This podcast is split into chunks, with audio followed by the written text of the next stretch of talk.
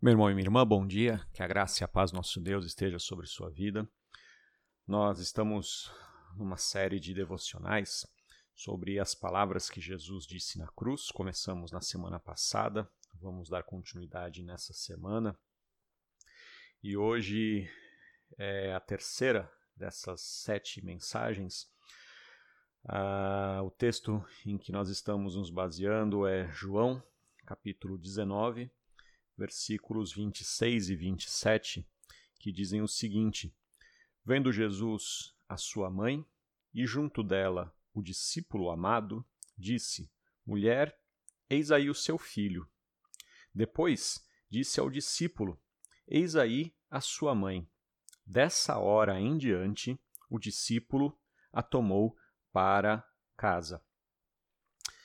Meu irmão, talvez para alguns de nós essas palavras de Jesus pareçam um tanto quanto soltas e dispersas no meio de uma de um turbilhão de acontecimentos. Jesus está na expectativa de morrer, é, sofrimento, abandono, dor, angústia. E então ele, para alguns desavisados e que entendem mal esse texto, Jesus estava apenas tendo um delírio ou para outros que interpretam também mal esse texto, Jesus estaria instituindo Maria como mãe da igreja e do evangelho. Isso está errado. Bom, nós, como batistas, nós não adoramos Maria, não dizemos que ela é mãe de Deus, ela é sim mãe do Salvador. Essa condição não pode ser esquecida apesar de nós não adorarmos, algumas vezes nós diminuímos e damos um valor menor do que o que Maria realmente teve. Precisamos buscar uma, uma posição equilibrada. O texto bíblico diz que Maria é bem-aventurada. Claro que a gente tem que olhar é, Maria como, como alguém feliz, afinal de contas, toda mãe diz que seu filho é um santo. Maria era a única mãe que tinha a possibilidade de dizer isso com verdade. É, ter sido aquela que protegeu, educou, cuidou do Salvador é um momento de felicidade. Isso nós não podemos negar a importância de Maria na infância, na educação, adolescência e juventude de Jesus. Isso não pode ser negado de maneira nenhuma. É, precisamos entender que Maria também guardou algumas profecias nela, se cumpriram algumas profecias do Antigo Testamento. O filho do seu, o filho, seu filho mais velho é fruto e geração do Espírito Santo. Então, sim, ela tem a sua importância na história da salvação. Nós não podemos aumentar ou diminuir a sua importância. E aqui, no momento em que Jesus está sendo está sendo executada a pena de morte sobre Jesus, a dura, dolorosa e contínua pena de morte de Jesus, porque ela, a, a pena de morte de crucificação ela se estendia às vezes por dias. Jesus ele morreu muito rápido em relação àquilo que a história nos diz. É, tanto é que os ladrões que estavam à direita e à esquerda de Jesus tiveram suas pernas quebradas para que pudessem morrer mais rápido.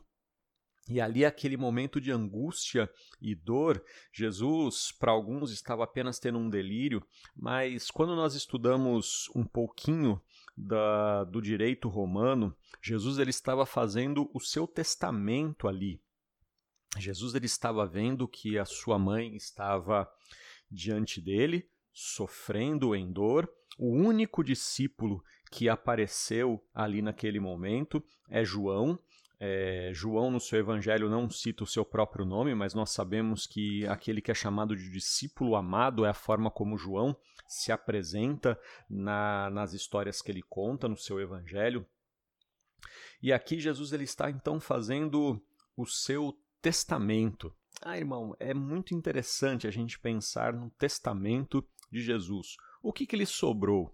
Bom, Jesus durante a sua vida, ele não teve bens materiais. Ele disse: O filho do homem não tem onde reclinar a sua cabeça.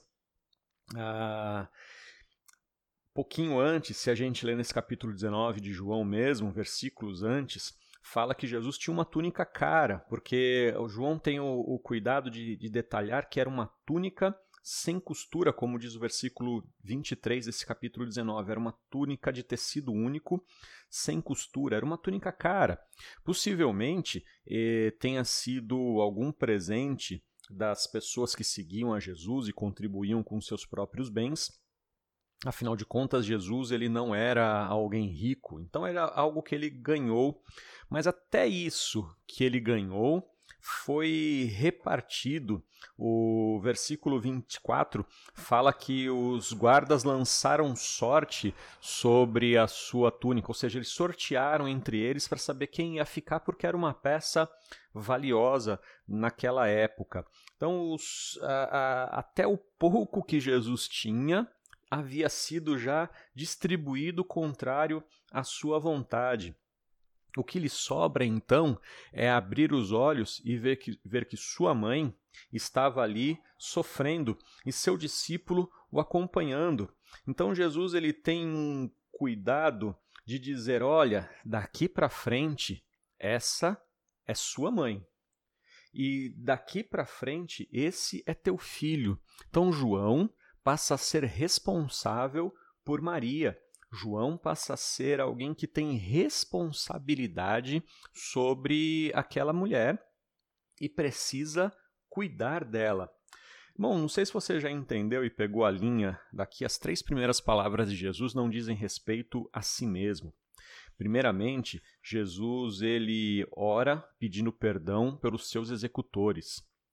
Logo em seguida, sua segunda palavra é a de que ele garante e promete o céu a um dos malfeitores que está ao seu lado, o malfeitor arrependido está ao seu lado. E a terceira vez, a terceira palavra que Jesus levanta é para que a sua mãe tenha o cuidado de alguém responsável por ela e que ela seja retirada dali o mais breve possível para que ela não experimente aquela dor.